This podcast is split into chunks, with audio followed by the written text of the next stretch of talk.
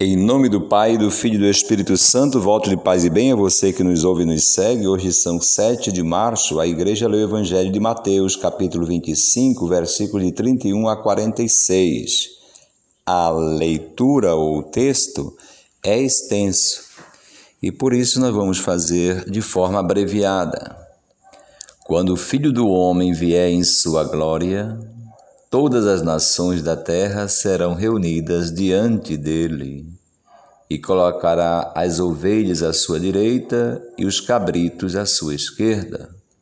Então o rei dirá aos que estiverem à sua direita: Vinde benditos do meu Pai, pois eu estava com fome e me destes de comer, estava com sede e me destes de beber então os justos lhe perguntarão: Senhor, quando foi que nós te vimos com fome e te demos de comer?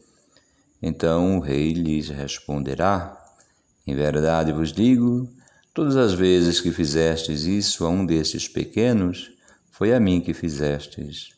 Depois o rei dirá aos que estiverem à sua esquerda: Afastai-vos de mim, malditos pois eu estava com fome e não me destes de comer.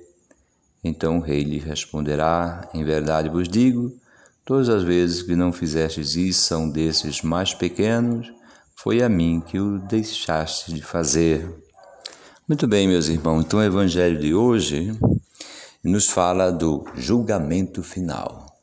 A gente pode ler isso de uma forma universal, todas as pessoas da face da terra, de todos os tempos e lugares, diante do trono de nosso Senhor, juiz do céu e da terra. E cada um há de se apresentar. É interessante, bonita essa imagem, não é?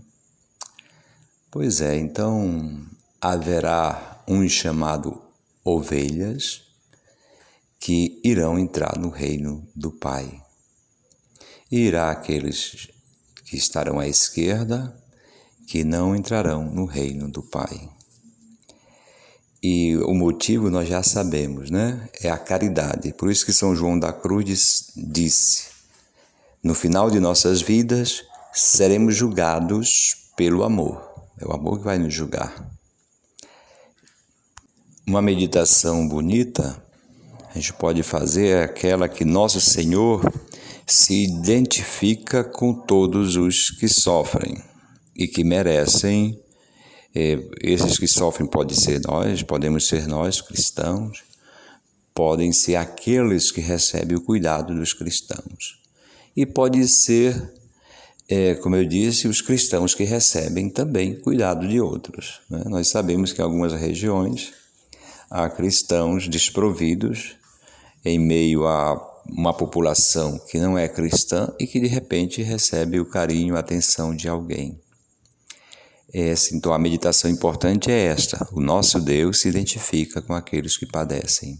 Isso é muito bonito, um orgulho para a nossa fé, no sentido que revela o rosto do nosso Deus. Às vezes, eu não gosto muito daquela expressão, né? Ah, mas o Deus é um só. É verdade, Deus é um só mas eu posso conceber Deus de um jeito e você pode conceber de outro. Então é bom a gente dizer que existem essas diferenças nas formas de conceber a Deus. Ele é um só, mas uma pessoa de outra comunidade religiosa pode conceber a Deus diferente da forma que nós concebemos. O Evangelho hoje está dizendo que somos chamados a conceber a Deus, entender a Deus como aquele que se identifica com quem sofre. Isso Deus é solidário, portanto, com aquele que padece. Esta é uma meditação. A outra meditação bonita é que nós somos capazes, sim, de dar comida a quem tem fome, dar de beber a quem tem sede, de vestir a quem não tem vestes, de visitar a quem está sozinho, de acolher a quem não tem, dar hospitalidade a quem é peregrino neste mundo, refugiado neste mundo e por aí vai. Nós somos capazes disso. E qual é o grande pecado que pode nos condenar? É a gente trair esta capacidade. Trair esse desejo também nosso, né? De fazer o bem, nós podemos trair isso. É como se o rei dissesse: Mas tu tinhas capacidade de me acolher, por que não me acolhestes?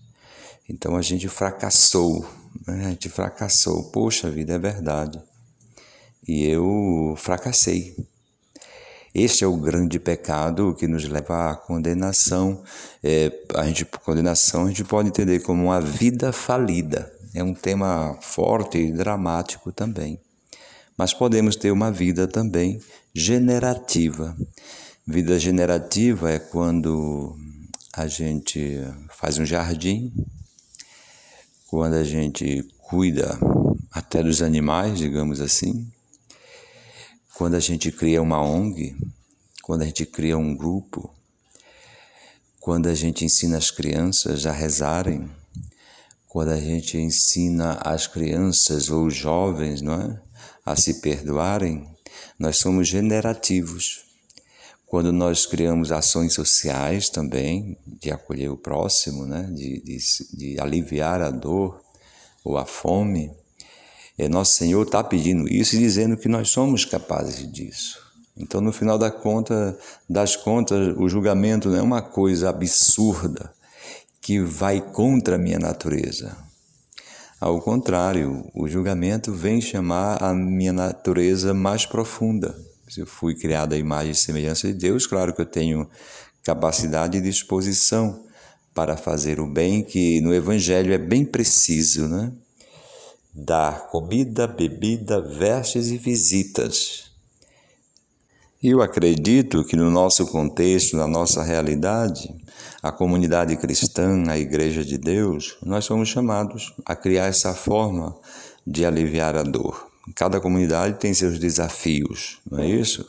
E todo dia nos aparece também alguns desafios. Alguém que só precisa de uma atenção, de um olhar, de um bom dia.